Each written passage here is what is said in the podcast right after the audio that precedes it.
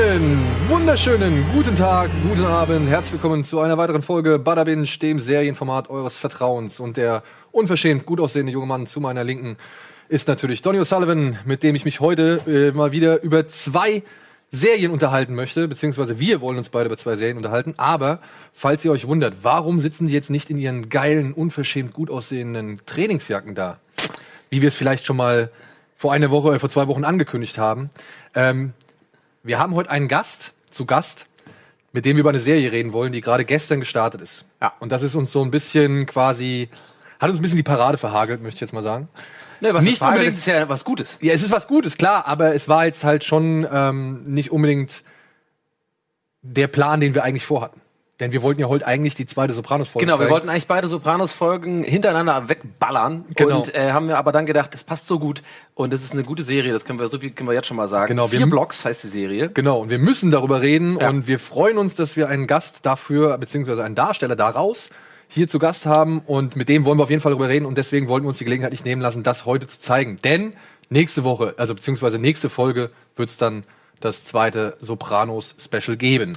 Der Gast Aber- heißt übrigens Emilio Sacraia. Der genau. Der Gast heißt Emilio Sacraia, hätten wir gleich auch noch vorgestellt. Ähm, vorher möchten wir aber über eine andere Serie reden. Ja. Ne? Und in welche Kategorie haben wir die denn gepackt, lieber Schröckert? Das weiß ich gar nicht. Vielleicht könnte uns die Regie einmal aufklären. okay. Ich sag's dir, irgendwann müssen wir unsere Kategorien richtig erklären. Ja, ja, ja. Aber heute nicht. Heute nicht. Heute machen wir es nicht.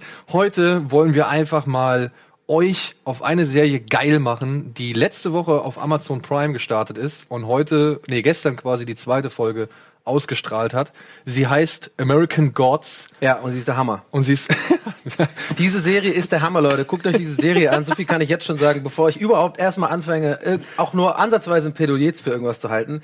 Äh, ich, mich hat's komplett vom Hocker gehauen und ich, es explodiert jetzt aus mir raus, weil wir, äh, wir dürfen ja, oder wir nehmen uns ja immer vor, vor der Sendung nicht drüber zu reden, damit wir uns diese Energie, die ich jetzt geballt auf dich entlade, aufhebe. Aber eine Sache möchte ich kurz vorher anmerken. Halt, stopp, ja? Eine Sache. Pass auf. Da ich ja das Grundgerüst der Geschichte kenne, Das will ich ja wissen. Genau.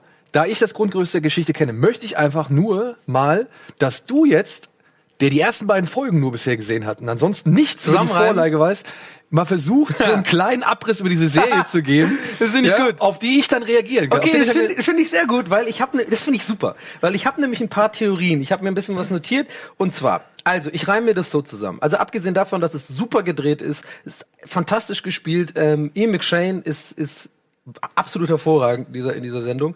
Ähm, reiche ich mir so zusammen. Das hat wohl irgendwas mit Göttern zu tun, weil es heißt American Gods. Okay, soweit so gut. Duh. Okay, habe ich gerade selber gemerkt, das war ein bisschen dumm. Ich glaube, nach der zweiten Folge war ich mir ziemlich sicher, erste Folge habe ich schon vermutet, es geht eventuell, und jetzt kommt's meine Theorie, um Thor, also um, um Thor irgendwie, und dass, dass der eine ähm, irgendwie, dass sie diese Myth Myth äh, Mythologiegötter sind, also äh, rund um so die griechischen äh, äh, Mythen, Thor und irgendwie, ähm, wie, wie heißt nochmal die Göttin der Liebe? Oh Gott, ich komme voll mit rein, das jetzt, wenn du mich so anguckst. jetzt erzähl ich also Gott. Ko- Ich bin so Thor hat, glaube ich, nichts mit den Griechen zu tun. Okay. Ja, Thor mit dem Hammer. Genau. So, ne? So, Aber okay. ist bei den germanischen, nordischen. Ja, und irgendwie hat es was damit zu tun, dass es so echte Götter sind, die aber seit Jahrtausenden quasi unter uns leben und ähm, die sich am Leben halten dadurch, dass sie von den Menschen, also tatsächlich, dass die Opfergaben was bringen. Also äh, Menschen machen ja seit jeher Opfergaben an Götter und ähm, ich für meinen Teil glaube ja immer, das ist Quatsch irgendwie so ein bisschen, das ist auch ein bisschen Aberglaube und so, aber die Serie äh, wird wohl so dargestellt, dass es wohl tatsächlich einen Nutzen hat, diese, diese Opfergaben und dass die Götter da irgendwie geil drauf sind und in, in so einer seit 2.000, 3.000 Jahren unter uns leben und so eine geheime auch so geheime Machenschaften haben, dass verschiedene Fraktionen der Götter auch gegeneinander sind und dass sie aber in Menschenform auf der Erde äh, rumlaufen und dass manche Menschen vielleicht auch besonders sind, so wie hier unser Hauptdarsteller, wie heißt er nochmal? Shadow Moon. Shadow Moon, auch der Name könnte es vielleicht preisgeben, äh, dass er aber vielleicht kein Gott ist, aber vielleicht so eine Art, so, ein, so eine Art m, Halbwesen, Halbgott. Könnte sein. Also ziemlich viele Leute sind ja, wenn man jetzt die ersten beiden Folgen gesehen hat, sind ja dann irgendwie, wenn sie ihn dann kennenlernen und wenn sie dann irgendwie Kontakt mit ihm hatten, ja schon so ein bisschen, ah, ist es, ist es nicht? Ja. Also so, so, irgendwie scheinen die etwas zu wissen, was er selbst nicht weiß. Okay. Ja. Naja, also in der ersten Folge ist ja so mit den Wolken. Dass er irgendwie ähm, schon so ein Gefühl hat, also er sagt zu seiner Frau am Telefon, so dass er irgendwas fühlt, dass was Schlimmes kommt und dann kam ja auch was Schlimmes. Ähm, sowas, ich glaube, es wird immer wieder angedeutet, dass er doch über, übersinnliche Fähigkeiten hat oder sowas.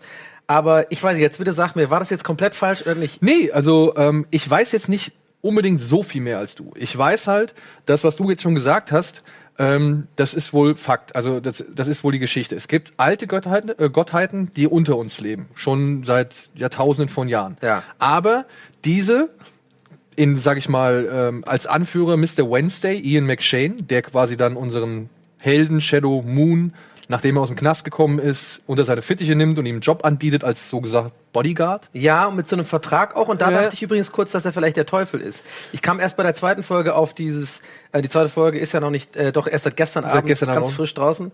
Da dachte ich, sorry, wenn ich drüber, aber ich dachte wirklich kurz, vielleicht ist er der Teufel. So, wegen diesem Vertrag. Der, der Teufel macht da auch einen Vertrag Ja. irgendwie und dann bist du gebunden. Also ich habe mal versucht, als ich die zweite Folge jetzt ges gesehen habe, versucht mal auszublenden, was ich an, an Wissen bisher habe und Ja. versuche und versuche und habe versucht, so wie nimmt das jetzt jemand wahr, der das halt nicht so äh, den den Hintergrund vielleicht kennt. Und da muss ich ja sagen, genau da, wo in dem in dem im Moment eigentlich, wo ähm, ach, der Killer aus Fargo, Mann, wie heißt der jetzt? Ah, Peter Stormare. Peter Stormare. Boah, da bist du froh, dass er jetzt Ja, aufgekommen da ist. bin ich ne? wirklich sehr froh. Ja. Peter Stormare kennt man wirklich aus tausenden Filmen. Der hat bei Armageddon den russischen äh, Astronauten gespielt, der auf der ISS da rumhängt und was weiß ich. Ähm, du, äh, der Hammertyp, meinst Der du, Hammertyp. Ne? Ja, der, Als der den Hammer nimmt, Prison war mir Break. eigentlich klar, okay, jetzt raff ich's, das ist so die, wenn's Götter sind, ist es so die germanisch-nordische Ecke. Ja. Ja, weil er halt dann auch zu Ian McShane irgendwann Wotan sagt. Ja. Und Wotan ist ja halt nun mal ein Name für Odin. Thors Aber wa- Vater. okay, ich habe gesagt griechische Götter, aber was, was, das ist falsch, ne? Thor und so sind was? Das sind, die, einfach- das sind die nordischen Götter. Das ist hier Valhalla und all der ganze Gedöns. Wer ist da nochmal Piers äh, Dingens? Äh, der, Name, wo du gerade drauf gekommen bist? Peter Stormare. Der spielt doch auch übrigens, ich verbinde den nicht mit Fargo übrigens, ich verbinde den immer mit Prison Break. Da spielt er den spielt er Ita auch mit, genau, den italienischen italienischen Gangsterboss. Genau. Ja, ja, genau. genau. Da hat er auch mitgespielt. Also Fibonacci oder sowas, oder? Boah, weiß Fi- nicht Irgendwie sowas, ja. Aber Peter Stormare ist halt wirklich ein sehr umtriebiger. Der spielt bei Ja. sehr vielen Michael Bay-Filmen mit und bei allen möglichen Actionfilmen und der spielt entweder in hat bei Russen No- oder Minority Report den Arzt gespielt, der Tom Cruise die Augen einsetzt, die Ah, ja. neuen und so. Also der ist halt wirklich eine, eine, ein gern gesehenes und gern genommenes Gesicht. Ja. Und da war mir auch so zum ersten Mal bewusst, okay, das müssen jetzt die, die nordischen Ableger sein. Ja, und wir haben ja noch andere Leute gesehen. Unter anderem eine schwarze Dame, die beim Sex quasi Leute einsaugt. Menschen in Aber sollten wir vielleicht nicht kurz noch den, den tatsächlichen Inhalt mal erzählen für die Leute, die es vielleicht nicht gesehen haben? Jetzt Ja. haben wir ja schon direkt irgendwie eingestiegen. Ja. Die, sind wir ja schon direkt eingestiegen. Aber ich fand es ja cool, äh, die, die Herangehensweise. Hat mir auch Spaß gemacht, das zusammenzureimen. Ähm, jetzt hast du schon gesagt, inwiefern das äh, halb richtig ist. Und jetzt hast du auch mal gesagt, äh, was es eigentlich ist oder dass das Grundgerüst ist. Aber worum geht's denn eigentlich bei American Also es Gods? geht wohl darum, dass ähm, Wednesday, den Mann, den wir, also der von Ian McShane gespielt wird, den wir bisher nur als Wednesday kennen oder jetzt halt auch seit der zweiten Folge als Wotan, dass der wohl jetzt durch die Lande mit Shadow Moon fährt, um die alten Götter zu rekrutieren, damit sie gegen die neuen Götter quasi kämpfen, die da wohl sind Drogen, Sex, Technik, Ruhm und so weiter und so fort. Das habe ich nicht mal so interpretiert, weil ich einfach auch ein bisschen dumm bin. Habe ich tatsächlich das so gar nicht wahrgenommen. Na klar. Ich habe immer gedacht, der eine Technogott, der da in diesem komischen, in der ersten Folge der ersten- auftaucht, in diesem komischen, wo das dann so wie so eine fucking, ähm, hier so ein Holodeck sich das dann auftut Genau. vor ihm, äh, dachte ich, der ist vielleicht einfach nur so ein, ein neuer Gott. Und aber die neuen Götter sind halt so modern, dass sie sich quasi ähm, die Technik, die moderne Technik zu Nutzen machen sozusagen, oder dass die vielleicht sogar so eine außerirdischen Kram, dachte ich vielleicht auch kurz. Aber jetzt, wo du sagst, klar, das macht ja viel mehr Sinn, das ist einfach eine Metapher. Also sind quasi die die die, ähm, die Und ich glaube zum Beispiel in der zweiten Folge auch, da äh, geht Shadow Moon ja in so ein Einkaufszentrum und plötzlich spricht der Fernseher, beziehungsweise ein uralter Fernsehstar mit ihm. ja ja ja. Und ich glaube halt, dass Fernsehen ja, oder, oder Medien, dass die vielleicht auch noch eine Gottheit sind. Das ist jetzt so, also wie gesagt, ich kenne nur das Grundgerüst, ja. Aber ich weiß nicht, wo dieses Grundgerüst? Ist sind das Bücher oder das ähm, Buch, also diese Serie basiert auf einem äh, Buch von Neil Gaiman, heißt der, glaube ich. Das ist halt, der hat unter anderem Stardust gemacht, Mhm. Ja. den wurde, der wurde auch schon verfilmt mit Ja. Robert De Niro und Claire Danes. Und der ist halt, unter anderem ist der halt Buchautor, der ist aber auch Comicautor, der hat schon diverse Comics geschrieben und hat auch schon bei Drehbüchern halt mitgeschrieben. Der Ja. schreibt halt in der Regel, wenn es um Verfilmungen seiner Sachen geht, schreibt er halt in der Regel auch immer gerne am, am Drehbuch mit. Also das Comichafte, das, das merkst du ja auch auf jeden Fall, weil ich würde jetzt auch kurz zum Visuellen äh, zu sprechen kommen, weil, was mir immer persönlich wichtig, sehr wichtig ist bei Serien. Also ähm, es ist wieder mal eine Serie, die sehr gut gedreht ist und ich habe ähm, gestern beim Gucken der zweiten Folge auch ein bisschen beobachtet. Ich habe das Gefühl, das ist auch ein Trend mittlerweile, dass äh, neue Serien immer besser gedreht werden. Es Ja. wird immer besser gemacht, es wird immer besser geschnitten, immer besser gespielt. Die Szene, von der ich erzählt habe, als ich nur die, die ersten paar Minuten von der zweiten Folge gesehen habe, Mit mit, mit dem, mit dem Sklavenschiff. ja, ja. Wie geil sah das Ja, aus, und, ey. und zwar, ich habe auch schon eine leichte Theorie, wo das hingeht. Ich meine, es ist jetzt irgendwie nicht, äh, äh, äh, dafür muss man jetzt nicht Einstein sein, aber es liegt ja daran, neue Regisseure oder Leute, die jetzt solche Sachen machen, die haben natürlich, man kann jetzt, je länger man Regisseur heutzutage ist, desto mehr kannst du zurückblicken auf Inspiration, wie hat's wer gemacht, irgendwann hat einer angefangen, es so zu machen und dann wurde das quasi ein, ein Stilmittel, äh, alles irgendwie achsensymmetrisch zu drehen, so ein bisschen überstilisiert, ist halt Coen Brothers mäßig, so weißt du, dieses ganze, ich habe das Gefühl, mittlerweile sind so bei den Serien, die Regisseure, die trauen sich ganz viele Sachen zu mischen und das dann zu was eigenem zu machen. Und bei, gerade bei American Gods finde ich das, ich weiß auch nicht, ob das anderen Leuten auch so geht, aber ich, ich für meinen Teil achte auch sehr viel auf sowas. Ja, wie ist, wie ist die, wie ist der Bildausschnitt gewählt? Ist es so besonders achsensymmetrisch? Ähm, ist es, was für eine Fahrt ist das und so? Wie ist das geschnitten? Und wenn man da mal drauf achtet und sich ein bisschen so ein, ähm, äh, das, das wird auch irgendwann wie atmen. Äh, Ich mache das gar nicht mehr bewusst, sondern ich, ich krieg das irgendwie so mit, weil ich so immer drauf achte. Ähm, das ist bei American Gods so wahnsinnig gut gemacht schon wieder. Und an an das Opening wollte ich auch noch mal kurz loben. Äh, loben Oh, das ist auch Hammer. Weil ich nämlich auch, und ich weiß nicht, da geht es bestimmt auch einigen Leuten da draußen, äh, so wie mir. Ich finde, es gibt immer wieder alle paar Jahre einen neuen Open, eine neue Opener-Technik bei Serien, die dann alle, die alle nachmachen danach dann. also es ist immer wieder irgendwas, hat einer eine geile Idee. Zum Beispiel, Bestbeispiel True Detective, ja. Die, die, der Opener von True Detective war mal eine neue Idee, mit den Silhouetten zu spielen und dann mit diesem Photoshop-Effekt sozusagen das so ineinander zu kopieren. Was wir Ähm, ja auch machen wollten. was wir ja auch machen wollten, aber da wir ja eine Se wir sind ja eine Sendung über Serien, da kann man sich ja von den guten ei- ein beeinflussen lassen. Nein, aber weißt du, was ich meine? Und dann habe ich so gesehen, ganz viele Serien danach haben das einfach geklaut und das finde ich immer so so das finde ich immer so schade, weil das so unkreativ ist. Und da umso mehr freue ich mich Ja, bei bei Game of American Thrones Gods. Haben sie sich nicht rangetraut. Bei Game of Thrones haben sie sich nicht rangetraut. Ja, Game of Thrones hat noch keiner nachgemacht, weil ich glaube, da wird's dann, weil das aber auch wieder so eine innovative Idee ist, Ja. ne, mit diesen kleinen Dingern, die sich aufbauen. Es gibt viele gute Beispiele, ja, wo sich Leute einfach gedacht, wir machen was Eigenes, so äh, äh, Madman auch, wie das runterfallen, diese Illustration. Ja, und gerade bei diesem Vorspann von, von American Gods, ne, finde ich halt so geil. Wenn du, ich habe auch beim ersten Mal so gesagt, ah, okay, das, das, das, mhm, Mhm. alles klar. Jetzt beim, bei der zweiten Folge habe ich noch ein bisschen mehr drauf geachtet. So, es sind echt wirklich immer wieder neue Sachen, die Mhm. Ja, man ja. entdecken kann. Ja, und dann aber auch immer dieses geile, dieses, dieses Götzenbilder-Ding so. Ja, ne? Das ist halt schon Ja, und dieses rotlichtige und, und, und auch vor allem, und vor allem auch die Mucke. Das war mal was ganz anderes, so eine, das ist ja eine dramatische Musik. Das ist ja eigentlich eine Musik, die du als, äh, weiß ich nicht, ähm, als Cutter oder sowas eher unter eine, unter eine Autoverfolgungsjagd legst oder sowas. Das haben die als Opener-Musik. Das hat also gleich, das hat so Eier, dieses Ding. Ja. Das ist so, du, du, geht gleich so los, wirst du reingesogen. ja, und dann, das zieht sich ja dann auch weiter durch, apropos Eier. Äh, wir sehen in der zweiten Folge. Alter, der Ständer. Und zwei, zwei Ständer. Wir Zwei sehen Ständer. zwei wirklich irrigierte Penisse, was mich im Land äh, von im Land of the Free Ja. halt wirklich so absolut verwundert und überrascht hat, dass das durchgegangen Das ist. ist bestimmt da rausgeschnitten in Amerika auf jeden Fall. Meinst du? Ja, was mich aber wundert, weil das ist ja bei Amazon Prime, äh, eben. äh, haben wir, glaube ich, noch gar nicht gesagt, glaube ich, aber jedenfalls kann man das bei Amazon Prime gucken. Und ähm, was mich sehr wundert, Doch, äh, lustig nämlich, äh, am, am vorgestern, bevor ich die zweite Folge geguckt habe, wollte ich tatsächlich auf Amazon Prime, habe ich mal so durchgeguckt, was gibt's da so für Filme. Ich glaube, ich bin bei irgendeinem so Film gelandet wie irgendwie äh, Ted 2 oder sowas, ne? Und dann habe ich das nicht gucken können, weil ich meinen Code eingeben musste hier irgendwie. Von wegen, das kannst du nur gucken, wenn du 18 bist. Ich so, nee, grad keinen Bock so. Und dann kann ich mir aber American Gods zwei Ständer angucken. Da ich so, hä? Dazu muss man vielleicht sagen, die ähm, Show wurde unter anderem von Stars produziert, ein ähm, Pay-TV-Sender aus Amerika, der ja halt eigentlich schon immer recht bekannt ist für seine exzessiven, also blutig exzessiven, wie aber auch sexuell aufgeladenen Inhalte. Spartacus zum Beispiel. Ja, ja. Ash vs. Evil Dead zum Beispiel. So, ja. Und ich finde, American Gods ist so ein bisschen die Edelversion von beidem. Ja, ja. Ja, also der, der, der Aufwand, der da betrieben worden ist, das sieht man deutlich, ist wesentlich höher. Aber Stars bleibt sich da, glaube ich, in der Linie treu. Wenn es um Gewalt geht oder wenn da mal Blut spritzt, dann spritzt da halt auch ordentlich Blut. Ja. Ja, ja. Oder äh, sickert halt auch richtig schick und schön irgendwie irgendwelche Hämmer herunter und was weiß ich so. Ja, ja. Also wirklich, da könntest du dich eigentlich reinlegen, weil du denkst, es ist Schokosoße und kein Blut. So, Ja, gut, wenn man, äh, okay, da muss man eine Affi- Affinität haben, Ja. glaube ich. So ein bisschen, da kommt der Splatter Also es wird schon, raus. es wird, es wird halt schon einfach überstilisiert alles Ja, ja, in nee. allem, an allen Positionen. Auch die Penisse sind eigentlich überstilisiert, Also selbst ich- wenn sie nur ein Dickpick sind. Ja, so. also diese What the fuck Moment, wo dieser dicke Mann einfach im Welt, müsst ihr euch mal vorstellen, also die zweite Folge, wer es noch nicht gesehen hat, da ist einfach so ein nackter, dicker, dicklicher Mann im Weltraum fliegt rum und hat einfach eine Erektion. Das ist einfach so ultra weird einfach, wo du denkst, habe ich sowas habe ich noch nie gesehen. nee, nicht in der Irgendwo. Serie, nicht in der Serie. Nicht in der Serie.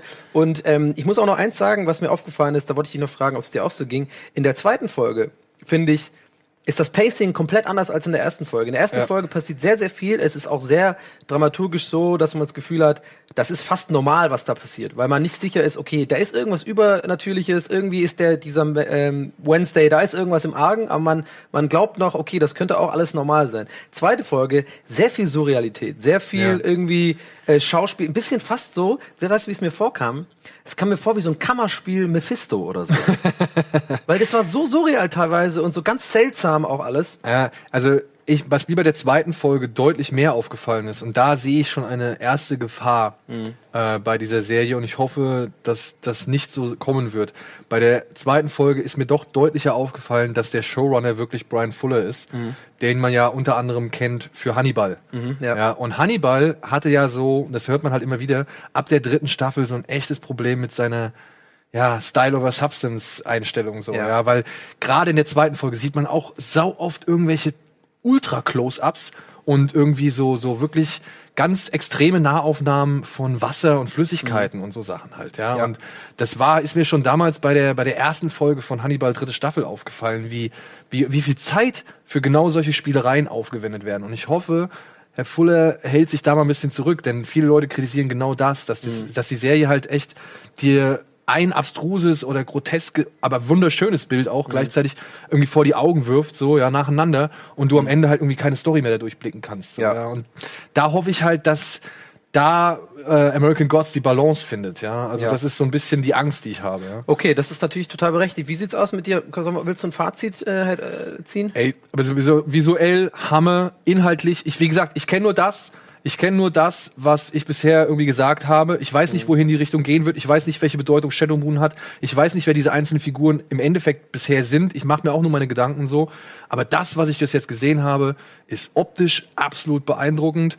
Es ist auch von den meisten Darstellern her schön gespielt. Es hat ein paar wirklich interessante Figuren bisher installiert. Ich hoffe auf Pablo Schreiber, dass man den halt noch ein bisschen mehr sieht. Das ist der Ire aus dem ersten Teil, dieser Leprechaun. Ja, der übrigens bei The Wire in der zweiten Staffel äh, Nico. Den, genau, spielt. den, äh, wir, den Sohn oder ja doch Sohn vom Von- von den Gewerkschaftsboss, Docs, ne? ja, genau, ja. Ähm, fand ich super. Der aber auch bei Orange is the New Black, den Pornstash, den einen Ah, Wächter ja, ja, spielt. stimmt. Ah, ja, klar. Den habe Ja. ich, die Rolle habe ich sogar vergessen gehabt. Ja, Ja, und Pablo Schreiber, ja, ich sehe den sehr gern seit The Wire. Also den mag ich sehr gerne. Die, die, so eine Figur finde ich interessant. Ich finde diese Sexgöttin irgendwie interessant. Ian McShane ist super. Und ja, ich bin wirklich, wirklich gehuckt, was, was diese Serie angeht. Also Ja. ich bin wirklich versessen drauf zu sehen, wie es weitergeht. Und ich hoffe, diese bisher starke Qualität wird gehalten. Ja, ich kann mich da eigentlich komplett äh, äh, anschließen dran. Ähm, mir geht's nämlich genauso, vor allem der Punkt gehuckt, war ich schon länger nicht mehr, habe ich ja schon ein paar Mal gesagt, bei mir passiert es nicht mehr so oft, dass ich irgendwie sage, ich gucke eine Serie und dann und freue mich, freu mich richtig darauf auf die nächste Folge. Ich finde es auch schön, dass mittlerweile immer mehr ähm, sagen wir mal, Plattformen oder Herausgeber das so machen, dass eine Folge pro Woche kommt. Ich finde es eine schöne Entwicklung, dass es immer öfter jetzt äh, so vorkommt. Ich war ja nicht so der Fan, nie so der Fan von diesem, komm, wir hauen die ganze Staffel raus, weil ich hab's dann in einem Tag weg und dann habe ich irgendwie nichts davon. Ich merke das gerade bei Better Call Saul zum Beispiel, wo wir natürlich auch übrigens noch drüber reden äh, möchten, kann man an dieser Stelle auch schon sagen. Ja. Keine Sorge, haben wir auf dem Schirm. Ähm, und jetzt auch wieder American Gods, so ein Ding, wo ich weiß, okay, das kommt jetzt montags raus und dann kann ich, freue ich mich auch drauf. Vielleicht gerade montags, wenn ich da irgendwie äh, viel Ja, gearbeitet vor allem, habe. weil es ja auch noch genug Ge- Serien gibt, die man A, entweder abarbeiten Genau. kann oder die halt dann trotzdem äh, äh, am Stück rausgehauen werden. So, Es hat ne? einfach so ein bisschen so dieses, dieses Perlen, Perle in der Süßigkeiten, äh, in der Süßigkeitenbox äh, Ja. Gefühl wieder. Und ich finde es auch vollkommen okay, wenn man so eine Sache hat, auf die man sich freut pro Woche. Oder Ja. vielleicht ein oder zwei Sachen, auf die man sich freut. Genau. Bei Better Call Saul ist ja genauso, aber Better Call Saul warte ich jetzt mal ein bisschen ab.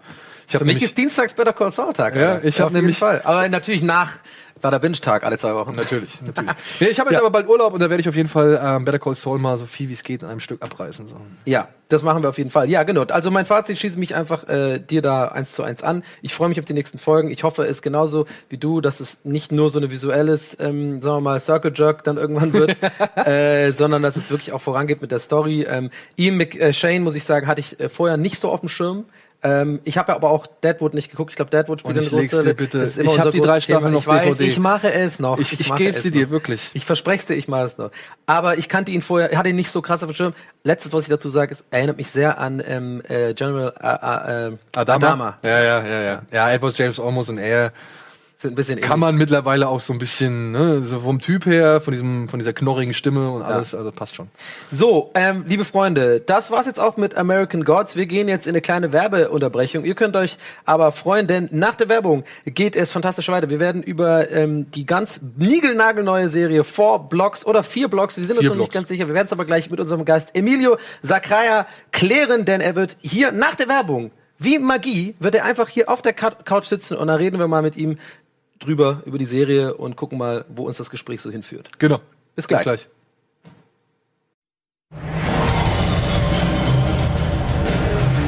Herzlich willkommen zurück aus der Werbung. Ihr seht es schon, wir haben einen Gast auf der Couch. Doch bevor wir ihn auch nur zu Wort kommen lassen, wollen wir natürlich diese ganze Rubrik, diese ganze Serie, nee, diese ganze Serie in eine Rubrik bringen. Und wir haben das gepackt in angebinged.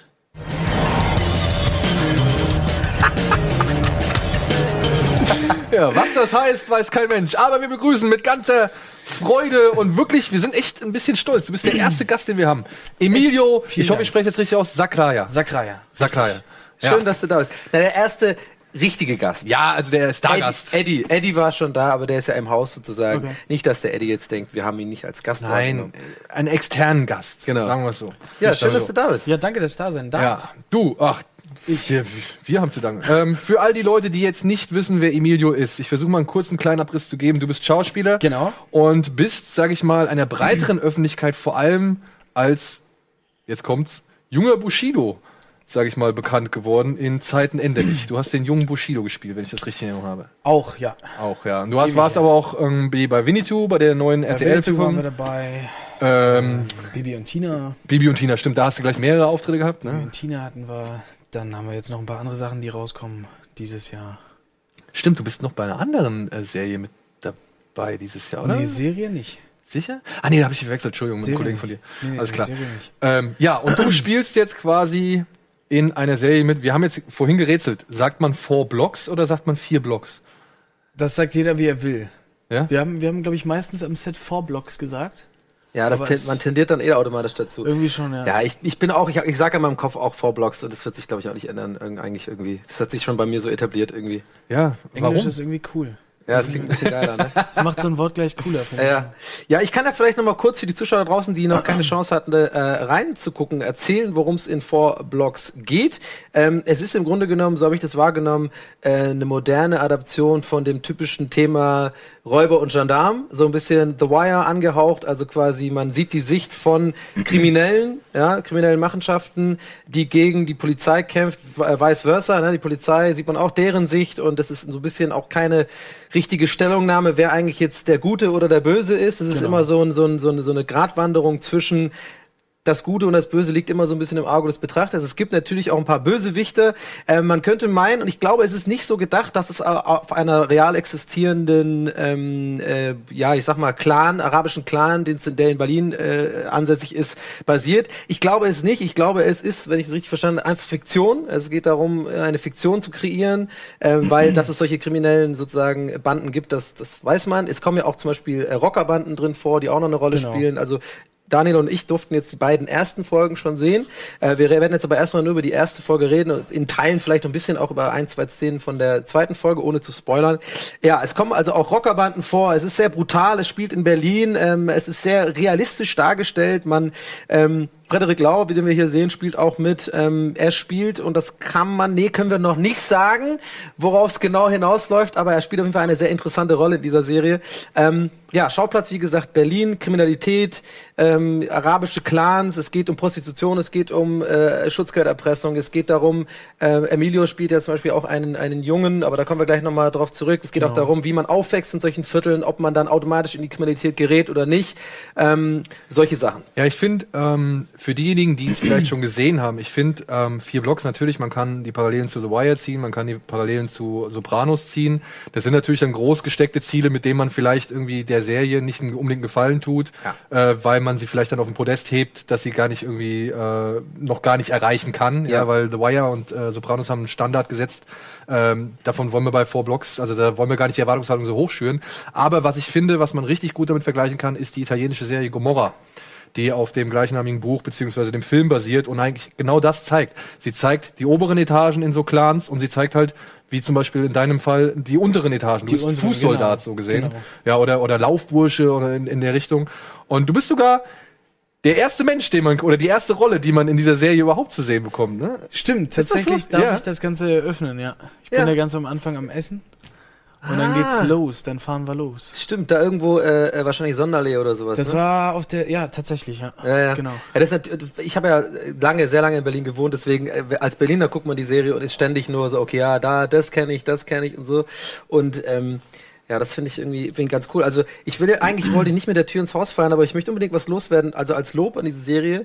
Ähm, was ich halt finde, ist, ähm, es gibt viele ähm, ganz abgesehen davon, ob das die Thematik einfach auch eine problematische Thematik ist, so, ne, von, von generell gesehen. Ich finde, gerade so Tatort oder sowas versucht oft diese diese Milieus darzustellen, gerade in Berlin oder sowas, ja, oder äh, und das finde ich immer wahnsinnig oft super unauthentisch so. Also entweder schlecht gecastet oder irgendwie ist es zu over the top oder auch gerade wenn Tatort oder sowas wie Hacker oder so darstellen wollen, ist auch immer so viel zu übertrieben, so ein Klischeebild. Ich finde in dieser Serie äh, tatsächlich sehr authentisch gemacht so. Also man hat wirklich das Gefühl, also ich, wenn man selber in Berlin aufgewachsen ist und das auch so mitkriegt, so wie die Leute reden allein, wie wie die so auftreten. Es ist nicht immer gut, wie die auftreten. Ne? Es ist natürlich auch scheiße, so zu sein. Also wenn man gerade so äh, ein Schlägertyp ist oder sowas. Aber es ist, und das muss man der Serie lassen, sehr authentisch. Also es wirkt total realistisch. Finde ich auch, finde ich auch. Also ich meine, da hat viel mitgespielt. Wir haben unter anderem mit Waisel auch einfach echt, meiner Meinung nach, wir haben ja auch viele, viele Leinen besetzt und viele Leute, die irgendwie hauptberuflich nicht Schauspieler sind. Und ich finde, man spürt das einfach, weil die eine Energie mitbringen, die, die, die kann man, glaube ich, erstmal nicht so leicht einfach spielen. Und ähm, das machen die einfach wahnsinnig gut dafür, dass sie eigentlich Rapper sind, noch Ey. nie in ihrem Leben was gespielt haben. Ja. Du sprichst jetzt direkt an, dann muss ich jetzt auch quasi so ein bisschen mit der Tür ins Haus fallen. Ähm, Waisel spielt Abbas, heißt er. ne? Genau. Abbas. Abbas Genau. ist der zweite Mann im Clan, ist der Bruder von Tony, Ja. dem so gesehen Clan-Chef, genau. der sich eigentlich, ähm, wie man in der ersten Folge mitbekommt, so ein bisschen aus dem Business, aus dem Straßenbusiness zurückgezogen hat, weil er ja auch die deutsche Staatsbürgerschaft anstrebt, zusammen mit seiner Frau. Und ihr dann auch versprochen hat, der gemeinsamen Tochter zuliebe, ich möchte mit dem ganzen Kram nichts mehr zu tun haben, aber der jetzt quasi wieder reingezogen wird. Ja? Und ey, Just when I thought I was out, they pulled me ja. ey, und Abbas, es gibt, du hast eine Szene mit Abbas. Und ich, wirklich, ich hatte, ich fand das so unangenehm. Ich fand das wirklich so krass, wie der dich da angegangen hat und wie, was er dann halt von euch verlangt und so weiter. Mich würde jetzt mal direkt interessieren, weil es war einfach in der, von der Intensität her etwas, was ich schon lange nicht mehr im deutschen Fernsehen gesehen habe. Es war wirklich etwas, das macht Angst. Es war wirklich etwas, das eine, eine, ja, eine Unangenehmheit irgendwie erzeugt. Eine, eine Situation oder eine Atmosphäre, in der man einfach nicht stecken möchte. Wie war das für dich, als er dann da so, er kommt jetzt so richtig ganz nah bei dir hin und so. Ich meine, du weißt, du bist am Filmset. Ich weiß, du weißt irgendwie, da, da steht immer noch irgendjemand mit der Kamera und irgendjemand, der dich irgendwie dann irgendwann mal Schnitt ruft und was weiß ich. Aber wie war das jetzt für dich so in, in so einem Moment? Also, gerade wenn du jetzt sagst, das sind alles Laien und die bringen dann halt die Power mit, um die Authentizität auch dann irgendwie Genau. Also ich glaube, dass auch vieles dann irgendwann nicht mehr gespielt ist. Wir haben einfach mit, mit Marvin, unserem Regisseur, der das Ganze einfach wahnsinnig gut inszeniert hat. Wir waren da in einem, in einem versüfften Keller, der irgendwie nur nach, nach Schimmel gerochen hat. Also dir ging es dort schon automatisch einfach schlecht und du hast kaum Luft bekommen. Und dann hast du halt diese Leute vor dir stehen. Und es ist ja dann auch nicht nur einer, sondern es sind halt irgendwie sieben Stück, die so aussehen, als würden sie dich zerreißen können. Und äh, die Energie entsteht dann auf einmal von ganz allein, ne? Also und wir haben natürlich auch viele Szenen geprobt, viele Schlägereiszenen, aber bei so vielen Leuten kriegt man dann auch gerne mal was ab. Wirklich. Ja, ja. Und äh, ja, aber ich glaube, genau das ist das, was vier Blocks ausmacht. Das Brutale, was aber irgendwie auch nochmal mit so einem Lächeln ist, weil ich finde, wir erzählen ja nicht aus dieser Ermittlersicht, sondern eben mal aus der Sicht der Bösen, die aber doch auch irgendwie alle ein Herz haben und nur für die Familie kämpfen. Und vor allem auch ganz wichtig finde ich, dass, dass auch sehr viel über die Perspektive der Frau erzählt wird. Wie fühlt sich eigentlich eine Frau an der Seite Mhm. von einem Mafiachef oder, oder und das wird, glaube ich, auch in vielen Punkten vernachlässigt halt auch, dass, dass die Frauen auch gerade in unserer Serie eine sehr, sehr große Rolle spielen. Ja, das fand ich nämlich auch. Da gibt's diesen einen, ich glaube, das ist auch in der ersten Folge, da gibt's diesen einen geilen Moment. Da kommt die Frau von Toni zur Schwester von Genau. Toni und sagt halt, ey, wir sind die Frauen, ja, wir müssen denen jetzt halt quasi den Rücken stärken, so läuft das halt. Das ist das Business so, ja. Und das fand ich einen echt geilen Moment, weil sowas hast du halt selten, A, in deutschen Serien, aber auch nicht unbedingt in amerikanischen Serien, dass so ein Thema halt, oder dass es halt thematisiert wird. Das fand ich ziemlich geil. Und dieser ganze awkward Moment bei der Brautsankleide so. Wo sie den Prosecco möchte. Und so, ne? Unglaublich lustige Szene. Ja, das fand ich gut. Ja, Ja, ich, ja. ich fand's gar nicht so, ich fand's gar nicht unbedingt so, also lustig im eigentlichen Sinne, sondern das war halt schon irgendwo war es ja auch echt. So, weißt du, die kommt dahin, keiner möchte sie, ja, und, und dann versucht sie halt irgendwie sich aus dieser Situation rauszuwinden und irgendwie das Ganze noch halbwegs glimpflich, weiß ich nicht, als normales Gespräch aussehen Nee, zu lassen. überhaupt gar nicht. Und es wird halt einfach nur unangenehm so, ja. Ja. Fand ich ziemlich geil. Ja, also ich muss auch noch mal hier, jetzt ist mir der Name entfallen, den Namen, äh, der, hier, der die Schlägerei da äh, und im Keller da anzettelt hier. Äh, aber, äh, ähm, also Wasted. den, den finde ich auch unfassbar gut. Ähm, Ja. äh, Also gespielt, sehr authentisch, ja, da, selbst dass ich auch manchmal denke, Alter, okay, das ist fast schon zu authentisch, so, das ist echt, das ist sehr, sehr, sehr krass, krasser Typ. Also auch die Rolle, die, da, dass die Rolle so geschrieben ist, dass man sie wirklich hassen möchte als Zuschauer und dann aber trotzdem diese Mitleidsmomente auch hat, wie du gerade schon sagst, ja, dieses Herz und so. Und ähm, das hat, das habt ja zum Beispiel, ich, wir wollen es ja nicht vergleichen, aber das ist natürlich auch bei Sopranos oder bei anderen großen äh, ähm, Serien oder, oder Geschichten, wo es um, um Kriminelle geht, die, wo man weiß, die machen eigentlich was Böses. Das ist nicht gut, was die machen. Äh, Menschenhandel, Erpressung, Menschenhandel ist jetzt nicht, aber Erpressung und gerade solche Sachen macht ja, macht ja für viele Leute, die betroffen sind, das Leben zur Hölle so. Also man darf ja nie vergessen, das ist ja was ganz Schlimmes, was da dargestellt wird. Aber und ich finde, das ist das, das, deswegen hat das so eine Magie immer sowas, dass man dann trotzdem sieht, die haben auch ein Leben, die haben auch ihre Familien, die machen das nicht aus irgendwie äh, pure Bosheit, sondern sind auch da reingewachsen von klein auf. Das sind so äh, Strukturen, die sich da entwickelt haben und sowas. Das finde ich irgendwie ganz interessant und ich finde ihn deswegen so interessant, diese Rolle, weil er einer der wenigen ist, wo man denkt, ja, der ist aber schon auch ein bisschen einfach, der spielt ja äh, diesen Arsch einfach so ein bisschen, der schwer zu handeln ist so. Ja. Und da ist so eine Unberechenbarkeit, der immer in so die, der, der in Szenen rein, wie er mit diesem Auto da mit dem einen da äh, rausfährt, ne? Also das ist erst in der zweiten Ja, Folge, mal, darf ich jetzt nicht ausfahren. spoilern. Aber das ist auch echt un unglaubliche Spannung in diesem Auto. Also Aber dann halt gleichzeitig meine Lieblingsszene aus der ersten Folge. Ja. Er kommt nach Hause in seine Bude und versucht sich die Ja, Hose auszuziehen und meint nur so, ich fick die Hose. Ja, ich fick die Hose. Und dann setzt er sich in dieser geilen Unterhose. zockt erstmal FIFA. Und zockt erstmal FIFA. Ey, das ist so großartig. Mit das ist so auch, gut. ne? Ey, bitte, woher stammt diese Unterhose? Hat er die hab so mitgebracht? eine Gucci, glaub ich. Ich habe keine. Nein, ich glaube, es ist Versace. Ich glaub, Versace, ist genau, mit dem Versace-Rand, genau. Ja, Ja, ja. Aber das fand ich zum Beispiel, das fand ich auch richtig geil. Wie ist der, ist der, ist der, ist der privat, ähm, lässt er so ein bisschen raushängen, dass er versucht, irgendwie dieses Image, was er sich quasi mit der Serie aufbaut, und ich schätze mal ja auch dann als, als Rapper, weil er, er rappt ja halt, ähm, ist der privat, versucht er das irgendwie ein bisschen aufrechtzuerhalten, oder ist der so, Also ich persönlich, ich mochte alle sehr und ich, mir sind auch alle sehr ans, ans Herz gewachsen. Und klar, da gibt's halt einige Leute, die haben einiges was, was durchgemacht in ihrem Leben, aber in dem Moment lernt man die Leute halt wirklich persönlich kennen. Und Ja. das sind halt auch Menschen einfach. Und ich glaube, äh, ja, also eigentlich voll cool, also alle, alle irgendwie Brüder geworden und, und einfach, glaube ich, echt eine, eine schöne Arbeit zusammen gemacht. Ja. Ich meine, theoretisch könntest du ja, und jetzt kommt der Fact, den ich mir rausgesucht habe, du bist ja, du könntest ja theoretisch eh alle verprügeln, weil du bist ja 2010 Karate, äh, deutscher Karatemeister geworden. Ich habe vorhin schon auf seine Hände geluchst, ey. Übelst die, übelst die Pranken, ey. Ich glaub, Nein, nein, nein, nein. aber warst du, ne? Du warst wirklich, äh, Ich habe tatsächlich sehr lange Kampfsport gemacht und bin auch zweifacher deutscher Meister gewesen, aber Ja. Ich meine, das ist ja eh nur Scherz. Natürlich ist Kampfsport ja nicht irgendwas, was man äh, so anwendet, sondern aber es ist halt natürlich witzig, wenn man, wenn man überlegt, jemand, jemand könnte, wenn er wollte. aber, ja, aber ähm, ich glaube, ich, ich würde auch nicht wollen bei einigen Ja. Leuten. Bei einigen Leuten um mich kommt. Sehr gut. Lieber nicht. Nee. Ähm, wie ist das gewesen für dich? Du hast ja jetzt schon mit einigen Leuten zusammengearbeitet, so, ja. Also ich meine, du hast ja jetzt wirklich auch richtig groß, was heißt große, aber professionelle Regisseure gehabt und so. Und jetzt kam ein Marvin Krenn, der ja eigentlich erstmal so ein bisschen Genrefilme gemacht hat. Unter anderem hier Rambock, der Berliner Zombie-Film oder halt auch Blutgletscher, die österreichische Antwort auf John Carpenter's The Thing. Ähm, wie war das für dich so? Wie hast du ihn so wahrgenommen in seiner Arbeit? Weil ich finde ja halt, ähm, die, die Serie hat einen sehr schroffen und teilweise auch so abgehackten Look. Ist das so etwas, was er am Anfang vermittelt hat oder was er irgendwie versucht hat, euch irgendwie mit auf den Weg zu geben, damit ihr das eben dann dementsprechend vielleicht auch spielt? Na, ich würde sagen, also was ich an Marvin sehr, Marvin ist wahnsinnig professionell, aber schafft es halt auch aus dieser Professionalität rauszukommen und auch, auch über den Schatten zu springen. Ich glaube, wie viele Regisseure nicht mit dir sprechen würden oder, oder nicht mit dir umgehen würden. Und zwar Wie- wie- ist das wie ist eine, das? eine sehr äh, roughe Art und Weise, die aber für dieses Projekt auch sehr wichtig war, wo man einfach bei, bei bestimmten Problemen oder so einfach sagt, Alter, reiß dich jetzt zusammen, Mann.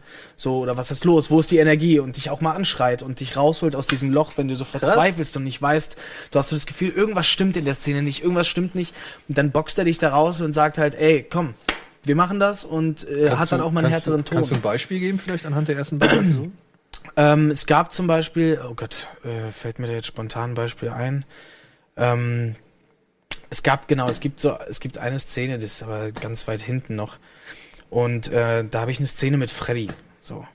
Und da war irgendwie, irgendwie habe ich ihm nicht das geben können, was er jetzt genau wollte. So.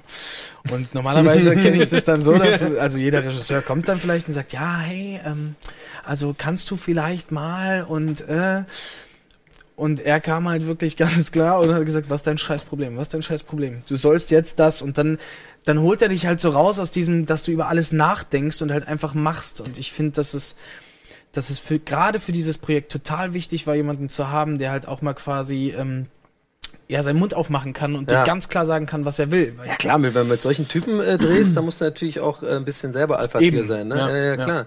Und das ist ja absolut. Und Krass, also, aber mich würde das ja, finde ich super interessant, sowas. Sowas ja, liebe ich ja. Aber wenn man dann wirklich mal äh, so einen in, in Einblick bekommt in die Arbeit als Schauspieler, weil ich glaube, viele Leute, ich habe ja selber auch ein bisschen geschauspielert und selbst das hat mich psychisch fertig gemacht teilweise. weil ich glaube, viele Leute unterschätzen das, was für eine, was für eine Belastung das sowas ist, ja, an einem Set zu äh, sein, wo dann ähm, wirklich teilweise 20, 25 Leute drumherum, von Catering bis, keine Ahnung, Lichtmänner, Tonmänner, ähm, alle quasi in der Szene darauf warten, dass du deinen Job richtig machst und wenn du da einen Hänger hast oder irgendwie gerade irgendwie äh, einen kleinen Anfall kriegst, wo du es nicht hinkriegst, der Druck immer weiter wächst, weil immer hast du diese 25 Leute, die, die auf dich warten und dann steigert man sich so rein in dieses, ja, wenn ich jetzt verkackt, dann geht, geht's halt nicht, ne?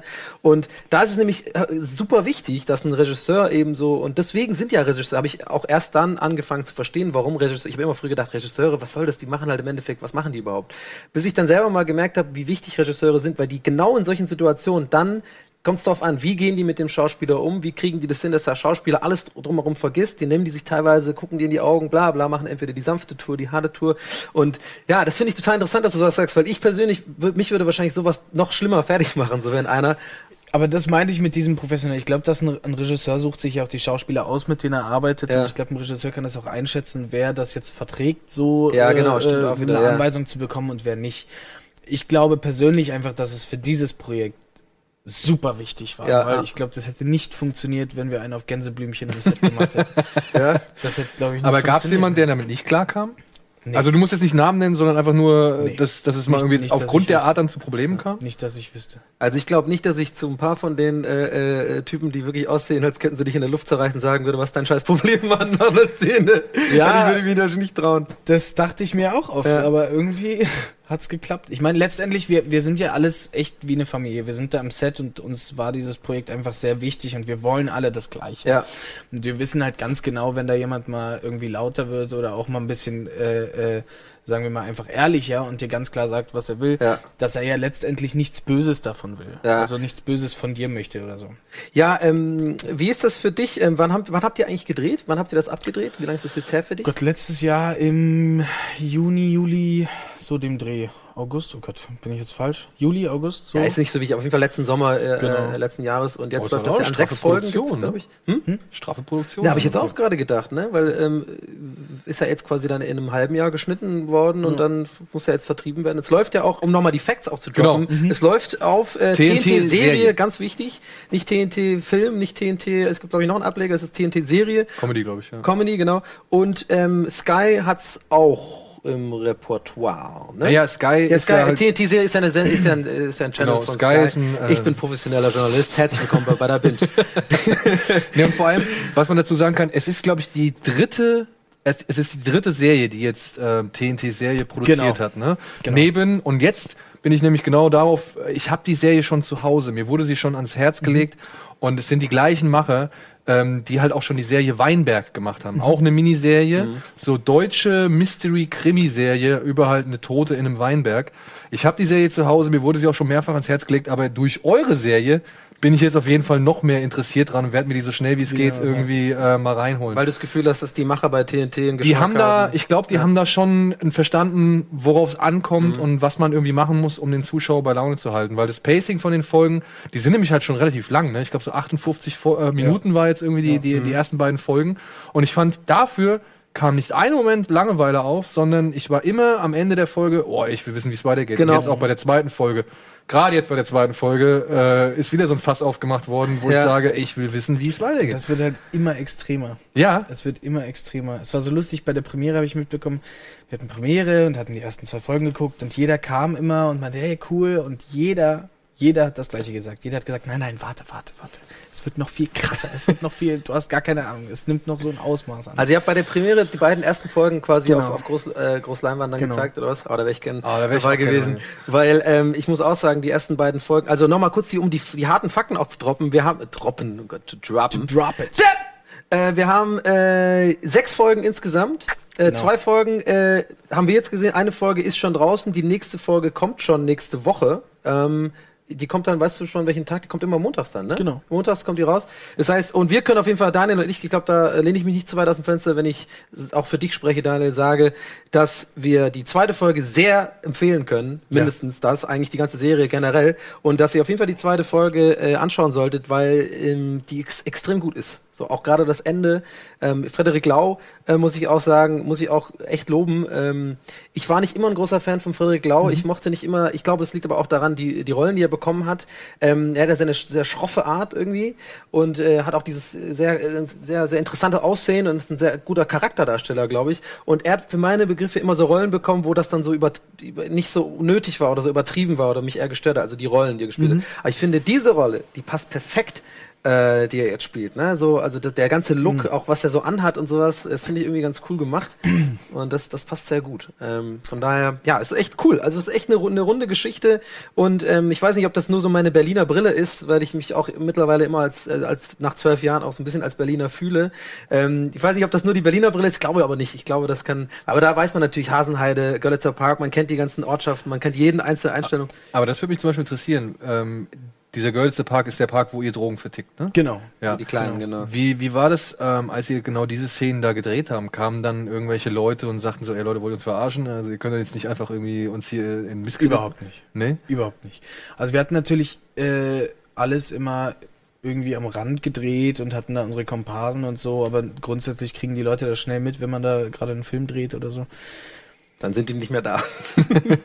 Dann sind die eben nicht mehr da, genau, Ja. oder sie kommen sogar und fragen, ob man vielleicht noch was genau. Na, habt ihr heute einen langen Drehtag, ne?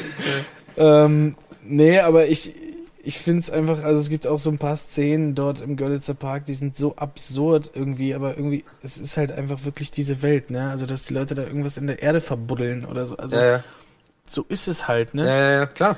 Wie So wurdet ihr, halt. wie wurdet ihr so auf das ganze Milieu quasi vorbereitet? Ich meine, ähm, ich habe gelesen, dass die drei Drehbuchautoren ähm, und Marvin irgendwie ja schon irgendwie, weiß ich nicht, drei Jahre an den Dingen oder irgendwie sowas recherchiert Genau, und die haben, gearbeitet die haben haben. recherchiert, gearbeitet, vor allem sehr viel mit Sami zusammen und, und haben sich da auch wirklich gerade bei der, bei der ersten Drehbuchlesung ähm, gab's und da kommt man wieder auf diese Line zurück oder auf die Leute, die, die sich da einfach auskennen oder auch, ähm, ja, keine Ahnung. Da so aufgewachsen sind und Genau, so. und die einfach sagen konnten dann bei der Drehbuchbesprechung, nee, nee, nee, stopp mal kurz. Also so würde er jetzt niemals mit seinem Onkel Ja. sprechen. Ja. Oder irgendwie, also so Kleinigkeiten, wo man wirklich ins Detail geht, damit auch, damit man einfach wirklich auch die Wahrheit erzählt und nicht irgendein, also ein Bullshit oder ins, also, äh, ne? Also, dass in der Fiktion trotzdem, trotzdem realistisch einfach, bleibt. ja, also dass man einfach bestimmte Regeln einhält. Ne? Du erzählst ja jetzt auch nicht eine Geschichte über einen Anwalt und stellst den dahin und der labert was von irgendwelchen Paragraphen. Ja, ja, ne? Also genau. der erzählt dann auch richtige Paragraphen, die wirklich im, im äh, Gesetz stehen, weil Ja. sonst wäre es ja schon falsch. Das finde ich ein guter Vergleich. Und genau sowas wurde auch, wir müssen schon wieder sagen, bei Sopranos auch gemacht. David Chase und so, die haben natürlich auch alle ihre Hausaufgaben gemacht. Die hatten alle auch Berater, die sich äh, Ewigkeiten vorher informiert haben über gerade sowas wie hier ähm, ne, Gomorra und sowas. Und ähm, bei euch ist es jetzt nicht unbedingt äh, Mafia, aber halt so arabische Clans und so. Ich glaube, da gibt's, äh, muss man schon auch seine Hausaufgaben machen. Aber nicht nur das, ich glaube, das ist einfach auch das, das Miteinander reden, die, die Akzente, die hier gesprochen werden, wie zum Beispiel Genau. mit der Hose, fick dich, du Ho- äh, die Scheißhose und sowas. Weißt du, das kennt man halt und das ist authentisch, so reden die halt, das ist so, das ist halt Straße, da ist man aufgewachsen, das ist ein bisschen härteres Pflaster ähm, und da wird auch, äh, äh, da bist du halt der Bastard, wenn du irgendwie, äh, wenn du Scheiße baust und sowas. Und ich glaube, das merkt man auch. Und deswegen habe ich am Anfang auch, vielleicht war das auch ein bisschen zu vorgegriffen, das mit dem Tatort als Vergleich genommen, weil ähm, gerade Tatort finde ich halt immer macht, versucht öfter mal solche Milieus darzustellen und ich roll immer mit den Augen, weil selbst ich als Außenstehender, der nur diese Gegenden kennt oder ein, zwei Leute auch kennt, die so ein bisschen da aufgewachsen sind, roll da mit den Augen und denkst so, so reden die nicht. So redet kein Mensch da, das ist übertrieben schlecht dargestellt und deswegen hat es mich so gefreut, dass eine deutsche Produktion das auch mal hinkriegen kann, das authentisch irgendwie darzustellen. Dankeschön. Das fand ich ganz gut. gut. Ja. Wurdest du gecastet oder bist du hingegangen? Ich wurde gecastet. Ja? Ganz normal. Da kam über die Agentur die Anfrage und dann wurde ich auch mit äh, Rawan zusammen, also der den Seki spielt. Wir hatten zusammen das Casting. Damals stand noch nicht fest, ob ich jetzt Isam spielen soll oder Seki oder er. Da hat sich dann, äh, ja. Ja, das kannst du, äh, kannst du doch mal gerne erzählen. Wie war das denn? Ja. Weil ich glaube, äh, ähm, äh, Nur kurz zur Erklärung. In dieser Serie gibt's halt diese beiden, ich sage jetzt mal Laufburschen. Ja, genau. Ne? Ja, Laufburschen. Befreundeten, ja. Issam und Seki. Und ähm, Issam ist eher so der ruhige, schüchterne oder zurückhaltendere Typ, würde ich jetzt mal sagen. schlauere, würde ich eher sagen. Na, So Isam ist generell eigentlich der Typ, wo du, wo Das du die ganze Zeit denkst, der hat da eigentlich nichts zu suchen. Und Ja. der wird auch wahrscheinlich irgendwann da rauskommen und eigentlich äh, findet er das alles ein bisschen fragwürdig, was die da machen und was er Ich- auch selber macht. Ich, Genau. Also ich kenne ja jetzt die anderen Folgen noch nicht, aber ich äh, ahne Übles für dich. Ja? Vielleicht. Ich weiß es Vielleicht nicht, aber du auch nicht. Wer du weiß hast das eine schon. bestimmte Sache gesehen und ich glaube, das wird noch mal dein großer Moment werden und ich glaube, der könnte dramatisch werden. Genau. Nee, und Seki ist halt mit vollem Herz dabei und will unbedingt Toni und alle überzeugen, dass er da mit rein kann und dass er da auch äh, Will aufsteigen, ist ja, und ja. aufsteigen will. Ähm, ja, Und du dachtest erst, du möchtest gerne Seki genau, weil das Lustige war halt, dass Seki ist halt so der, der ein bisschen mehr Power hat, der ein bisschen aggressiver ist auch, der auch äh, äh, am Anfang auch immer als wesentlich, äh, ähm, äh, sagen wir mal, kranker und, und aggressiver und stärker als Isam dargestellt Ja, ja. wurde. Und beim Casting haben wir es dann aber umgedreht und ich war mir so sicher, dass ich wahrscheinlich Seki krieg, weil Rawand ist halt ein Stückchen kleiner als ich und ich dachte schon, ja, das wird so komisch. Aber dann wurde es halt andersrum gemacht, dass ich jetzt den Isam mache und ich finde es, es ist genau richtig so. Ja, ja. Weil, weil es ist halt einfach so ein kleiner, Ja, ja, der Fall. kommt da an und, und rastet halt völlig aus, ja. Und hast du, also ich weiß nicht, ich hoffe, das ist jetzt kein Spoiler, beziehungsweise darf ich fragen, hast du Szenen zum Beispiel auch mit Oliver Masuki oder mit den anderen, Nee. also beziehungsweise hast, okay, es ist ausgeschlossen, dass du es äh, mit allen Darstellern irgendwie Szenen hast. ne? Unsere, also meine Szenen beschränken sich tatsächlich auf den Clan. Ja. Ja. Ja, schade. Weil Oliver Masuki, muss man dazu sagen, der Das ist der Rockerboss, ne? Nee, das ist Nee. der Polizeiinspektor, der quasi Jagd auf den Ah ja, genau, ja, so, ja. Mhm. Und das ist halt der Adolf aus Er ist wieder da. Genau. Und äh, finde ich einen großartigen Schauspieler. Und den kennt man halt hier in Deutschland eigentlich erst seit Er ist wieder da. Den hat man vorher gar nicht so großartig wahrgenommen. Und der ist halt Theaterschauspieler und alles. Und mich hätte mal interessiert, wie es so ist, neben so einem dann zu spielen, der eigentlich äh, Ich filmtechnisch. fand's mit allen krass. Also mal abgesehen von Kida und Freddy, es waren alle heftig. Olli ist sowieso krass. Mit Olli habe ich auch schon bei Winnetou, hatten wir auch schon zusammen Olli muss jetzt kurz für unsere Zuschauer erklären, ist wer? Olli Masucci. Ah, Masucci. Oliver Masucci, sorry. Ja, das weiß natürlich keiner, dass ich den Olli nenne. Der Olli. Nee, äh, genau. Oliver Masucci ist der, der den Polizeichef spielt, von dem du Genau. gerade gesprochen hattest. Genau. Ja, aber dieser Rocker-Typ, den, kann, ähm, den kannst du auch irgendwie. Genau, auch den, den mitgekriegt, Chef ne? Der Muffi oder so heißt der? Muffi? Ronald Zerfeld. Ronald Zerfeld heißt er. Ja, genau, aber der heißt in der Serie heißt der Muffi oder Genau, sowas. Muffi ja. oder Äh, Buffy Ruffy. oder so. Ruffy, Ruffy, Ruffy, genau. genau. Ähm, ein, der, der Chef eines Rocker-Clans, der später auch nochmal äh, in, ja, ins Geschehen quasi eingreift oder mit dem die Hamadis irgendwie zu tun kriegen. Und das ist so krass, den habe ich gesehen in der Start gegen Fritz Bauer. Genau. Und da hat er halt so einen Beamten gespielt, richtig geschniegelt, gebügelt und f- sehr zart beseitet, möchte ich jetzt mal sagen. Ja. Ja. Und das ist ey, wirklich. Die, Aber der hat Masse zugelegt. Der ist halt auch ein Tier, ja. Ich glaube, der hat da, ich weiß, bin mir nicht sicher, ich glaube, er hat ein bisschen trainiert auch für die Rolle, weil er ist ja eh riesig Ja. Und er ist halt echt ein Tier. Ich kannte den nur aus irgendeinem, irgendeinem anderen Film. Ich wusste nicht mehr, woher. Ich, ich weiß bis jetzt, konnte es auch nicht irgendwie. Ich, ich, ich hätte es googeln können, hätte man auch an dieser Stelle auch einfach mal sagen. Ähm, Wäre jetzt nicht schwierig gewesen. Habe ich aber nicht gemacht. Ähm, ich weiß es nicht. Also wirklich, der, der, die Szene auch, ne? Die, die, so der erste Auftritt mit dem auch eine krass unangenehme Szene. Also wirklich, da nochmal Respekt an die Macher, dass die halt genau diese Atmosphäre und dieses Ding hingekriegt haben. Also, Ich habe noch eine Frage, die mich interessiert hat. Es wird ja auch ab und zu mal hier sporadisch Arabisch geredet in der, in der Serie untereinander. Ähm, ich hatte das Gefühl, und deswegen wollte ich dich mal fragen, ob das so ist. Ich hatte das Gefühl, dass nicht alle Beteiligten ähm, Arabisch äh, sprechen, aber halt Arabisch aussehen oder sagen wir mal südländisch aussehen. War das so oder waren das alles auch wirklich tatsächlich Leute mit arabischem Hintergrund? Du bist ja, hast ja marokkanische Ich marokkanischen äh, Wurzeln. Hintergrund, Da genau. wird ja Arabisch gesprochen, aber ich, manche, äh, weiß ich nicht, war das eher türkisch, wo, äh, die türkische Wurzeln oder so? Ich war mir nicht sicher, weil es, ich, ich kenne mich jetzt nicht mit Akzenten aus Arabisch, aber ich habe das Gefühl gehabt, dass manche sozusagen äh, gelernte Sätze auf Arabisch sagen, aber gar keine Ara Araber sind. Wir hatten tatsächlich, äh, wir hatten tatsächlich, Almila ist zum Beispiel Türkin, die Frau von äh, Latif. Von Massiv. Genau, von, von Massiv, von, von genau. Massiv gespielt, genau. Ähm, aber sonst waren, glaube ich, tatsächlich alle, Ah ja, ja. auch Toni? Toni, ja. Kida ist, ist Libanese. Ah, okay, alles klar. Ah, okay. lustig. Fährt man erstmal so im Nachhinein. Aber Äh, die können auch alle Sprachen, das ist auch so total krass. Also Ja? Waisel und die alle dort, die konnten, die können Türkisch, Arabisch, äh, die können alles. Ja. Aber dann halt auf, auf Straßenniveau, um sich quasi mit den notwendigen Ich habe keine zu- Ahnung, ich verstehe die Sprache leider nicht, die anderen dann, aber die können irgendwie tatsächlich, äh, ist, haben die mir auch gesagt, so, weil die damals immer, wenn du so viele Freunde hast, dann tatsächlich, die irgendwie aus verschiedenen Ländern kommen, dann lernst du auf einmal die Sprache mit. So habe ich Deutsch gelernt, als ich nach Deutschland gekommen bin. Das ist wirklich so. Ich bin ja auch als Ire au- ausgewandert und hierher und habe auch einfach nur mit, den, mit Abhängen mit anderen äh, die Sprache gelernt. Das geht schon. Das kann man schon machen. Ähm, ich wollte auch noch auf eine äh, Szene äh, zu sprechen kommen, die ich auch, ähm, ja, die ich irgendwie, ich weiß nicht, die ich irgendwie ziemlich, ziemlich geil fand. Und zwar ähm, ist es die Szene mit ähm, äh, Massiv, also ich weiß, äh, wie heißt der, die, die Charakter, der spielt La äh, Latif. Latif. Latif. Äh, das fand ich ganz geil gemacht da in diesem, in diesem äh, Vorortviertel da, wo die die, äh, wo die Drogen finden in der ersten, in der ersten Folge. Das fand ich, fand ich hat, ich fand er hat richtig gut gespielt. Ich war, ich habe ihn vorher noch nicht als Schauspieler gesehen, aber ich war mir nicht sicher, ist das jetzt wirklich massiv der Rapper, den ich so kenne von Sachen, oder ist es jetzt jemand, der ihm ähnlich sieht und ein Schauspieler ist sozusagen? Also ja, das ist ja genau das, was ich am Anfang meinte, dass es irgendwie beeindruckend ist, wie, wie gut diese Leute das teilweise gemacht haben, ne? Ja. Die noch nie in ihrem Leben gespielt haben.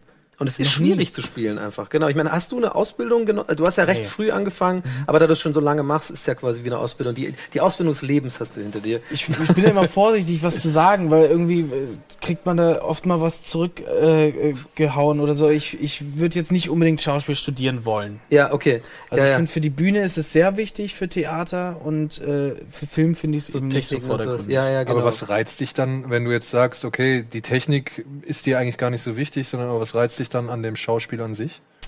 Äh, ich würde mal sagen, dass also in, in Emotionen und Rollen zu, zu ähm, Schlüpfen. schlüpfen. Ja. Dankeschön. Das war Ja. habe ich gesucht. Vor allem, du, du, du spielst ja auch, ich finde das auch so ein bisschen lustig, weil du kommst von Bibi und Tina zu äh, Zeiten ändern dich. Das finde ich irgendwie so, das finde ich ganz, ganz cool, dass du ja scheinbar nicht in Schubladen gesteckt wirst bei den Rollen, sondern dass du ganz unterschiedliche Rollen spielen willst und machst. Unbedingt. Ja, Unbedingt. Das ich also das, da würde mir auch langweilig werden, wenn ich jetzt immer das gleiche spielen würde. ja. Aber jetzt mal ohne uns. Ja. Haben sie dich aufgezogen wegen Zeiten änder dich? Nö. Ne? Damals jetzt meinst du oder jetzt hier Jetzt- jetzt dem hier bei dem- Nö, gar nicht. ne. Ich glaube, das war gar nicht Thema. Das ist halt echt so lange her mittlerweile. Ja, ich habe den nicht, ich habe den gar nicht gesehen. Das war ja rangiert halt ziemlich weit oben in der Bottomlist äh, von IMDb, ne? Also der bei den Low 250 Das ist war jetzt halt ziemlich damals weit der oben dabei. aller, allererste Kinofilm, den ich gedreht hatte. Und was würdest du jetzt nach der Erfahrung Serie und nach der bisherigen Kinofilmerfahrung, gibt es irgendwie eine Präferenz? Würdest du sagen, aber bei der Serie hat man einfach viel mehr zu tun, weil viel mehr gedreht wird? Oder ist ein Kinofilm dann angenehmer, weil es dann schneller vielleicht rum ist oder weil es dann irgendwie kompakter Das ist? ist so gar nicht festlegen. Also was halt schön ist, dass du in einer Serie einfach mehr Zeit hast, deinen Charakter auszubauen und zu erzählen über deinen Charakter, während du im Film halt diese eineinhalb Stunden hast und dann ist vorbei. Aber ich glaube, beides ist schön. Es liegt halt am Projekt dann letztendlich, ja. Und, Und- sind da Projekte in der Pipeline schon? Hast Genau, du das schon neue jetzt- Sachen. Ja, hey, Überleitungskings, oder jetzt wird's richtig ab hier. Hollywood-Style. äh, was mache ich gerade? Apropos Projekte. Apropos Projekte. Nee, ich drehe gerade so ein Kinoprojekt, eine Komödie. Meine teuflisch gute Freundin heißt es. Aha. Dann äh, kommen noch zwei Kinofilme raus. Im Oktober kommt zum Beispiel ein Horrorfilm raus. Ach krass, okay. Stimmt, davon, stimmt, davon, darüber hatten wir geredet bei dem 99 Firefilms Award. genau. Du musst Ja. halt Daniel ist ein kleiner Fan von Horrorfilmen und Blut und sowas. So ein Und ich glaube, dass der, dass der ganz. Aber das, was er erzählt hat, kann. das klingt, da kommst du nochmal zu Kino Plus zusammen äh, mit deiner Kollegin. Gerne. Ich glaube, dass der, der kann ganz gut. Ist geil, oder? was? Ja, das glaub, äh, kann- klang, klang gut. Auf jeden Fall für Deutschland klang es schon sehr fortschrittlich, sag ich mal Okay. Ich glaube, das wird ganz gut. so. Ja. Ah, cool, dann sehen wir uns ja nächstes Jahr, dieses Jahr nochmal. Ja? Ja. sehr gut, sehr gut. Nee, äh, genau. Lustiger, äh, lustiger Funfact noch am, am Rande, ja, mit dem ich jetzt Donny ein bisschen ärgere. Ähm, Mich kann man nicht ärgern. Vier Blocks wurde unter anderem geschnitten von einem guten alten Kollegen von uns. Äh, Jan Hille ist ein, ein, ein Editor von euch, ein, ein, Mhm. der den Schnitt betreut hat. Und der hat früher zusammen hier bei Game One.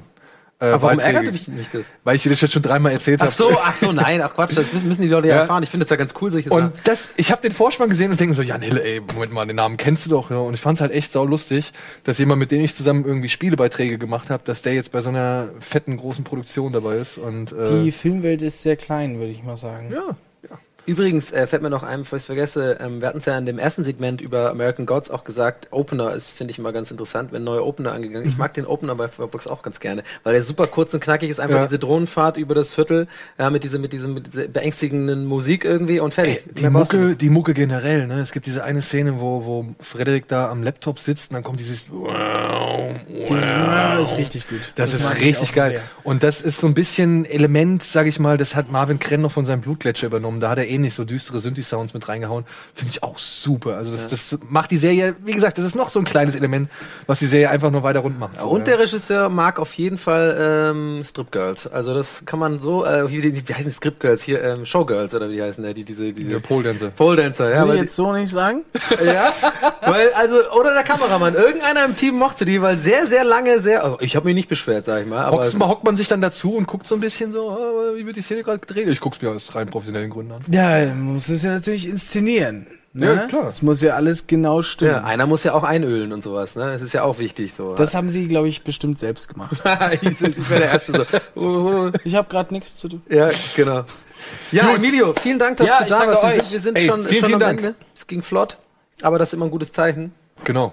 Genau. Emilio, wir wünschen dir auf Ja. jeden Fall viel Erfolg mit vier Vielen, Blogs. vielen. Ähm, liebe Leute. TNT-Serie, wer Sky hat, der kann sich's angucken. Ansonsten hoffen wir, dass die Serie so schnell wie es geht on demand gestellt wird. Ich weiß nicht, ob du da irgendwelche ähm, Insights zu hattest, keine Ahnung. Aber egal. Ähm, haltet sie auf dem Schirm. Sie lohnt sich auf jeden Fall. Ein deutsches Serienprodukt, wie man es schon länger nicht mehr hier gesehen hat und wie es in Sachen Authentizität ist es Nicht jetzt, viel glaub besser gemacht nicht, werden. Ja, echt wirklich äh, sehr, sehr, sehr hochwertig und hart an der, an der bisher besten Marke irgendwie kratzt. So, Ja. Ne? ja.